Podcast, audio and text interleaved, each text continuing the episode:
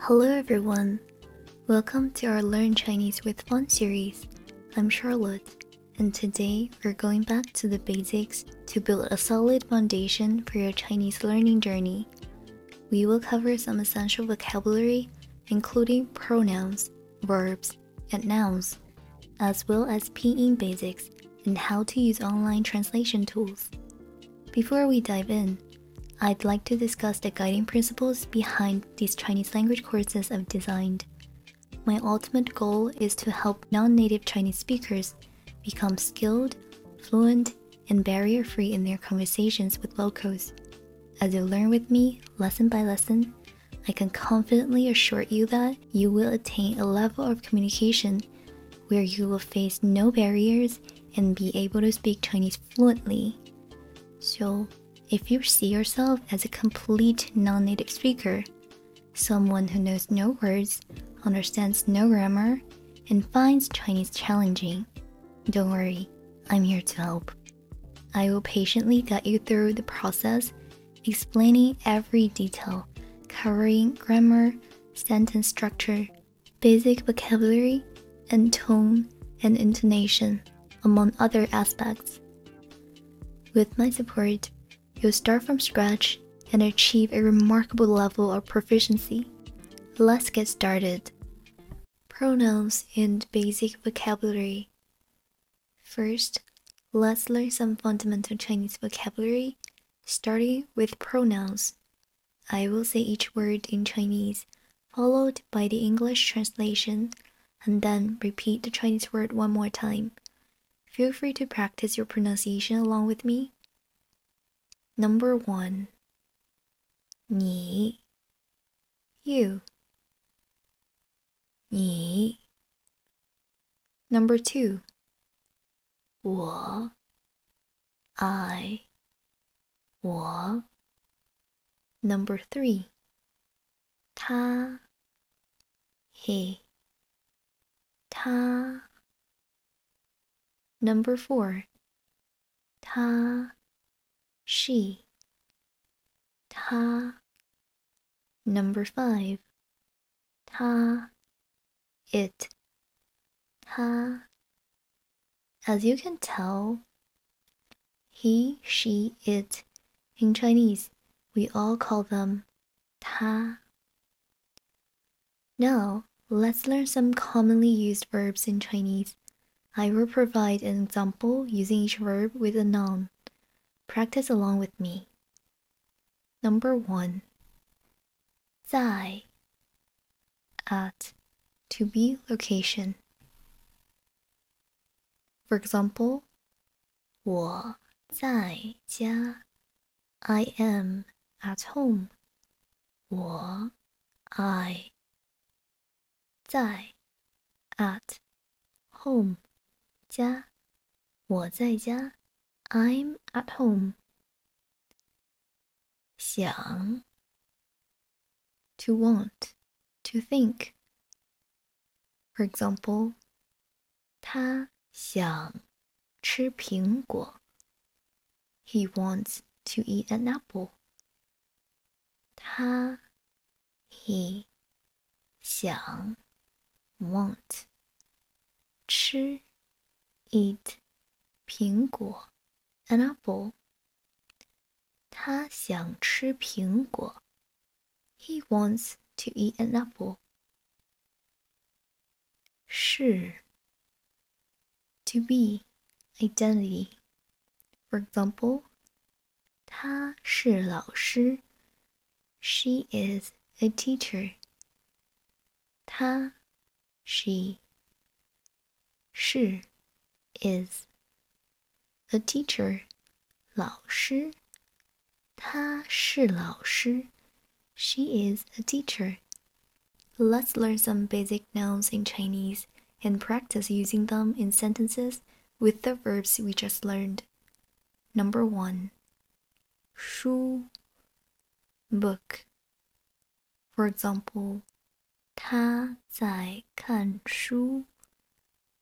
He is reading a book. He 他 is 在 reading 看 a book 书。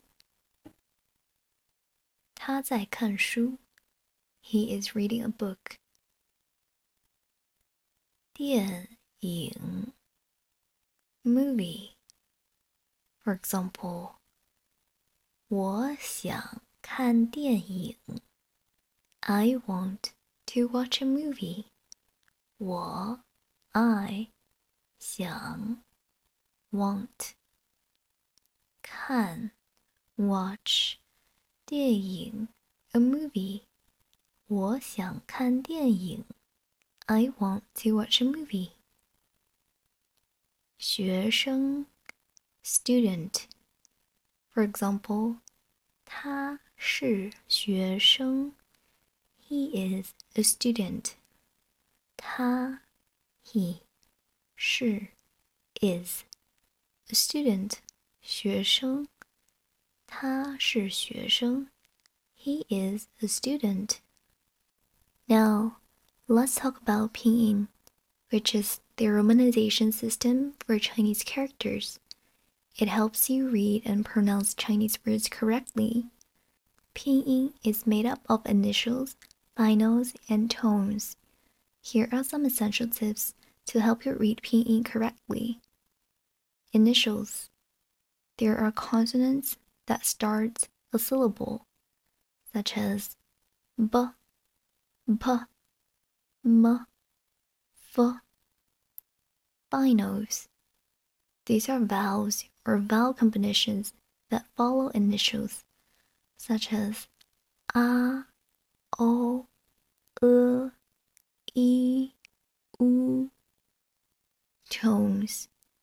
Chinese is a tonal language with four tones, which are represented by tone marks above the vowels.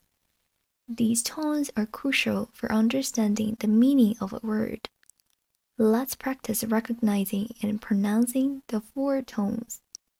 First tone, a high level tone, represented by a flat line. Ah. For example, ma, mother. Second tone, a rising tone, represented by an upward diagonal line. Ah, for example, ma, hemp. Third tone, a dipping tone, represented by a V-shaped line. Ah, for example, ma, horse. Fourth tone, a falling tone, represented by a downward diagonal line. Ah. For example, ma, to scold. When you encounter a Chinese word you don't know, online translation tools can be a lifesaver. Some popular and reliable ones, including Google Translate, Baidu Translate, and Youdao Dictionary. To use these tools, simply enter the Chinese characters or pinyin, and the translation will be provided. Let's do a quick demonstration using Google Translate. First, open Google Translate in your browser or download the app on your smartphone. Choose Chinese as the input language and English as the output language. Now, let's say you want to translate the phrase 你好. Type or paste the characters or pinyin into the input field and press enter. You will see the translation appears as hello. It's very simple. Great job, everyone!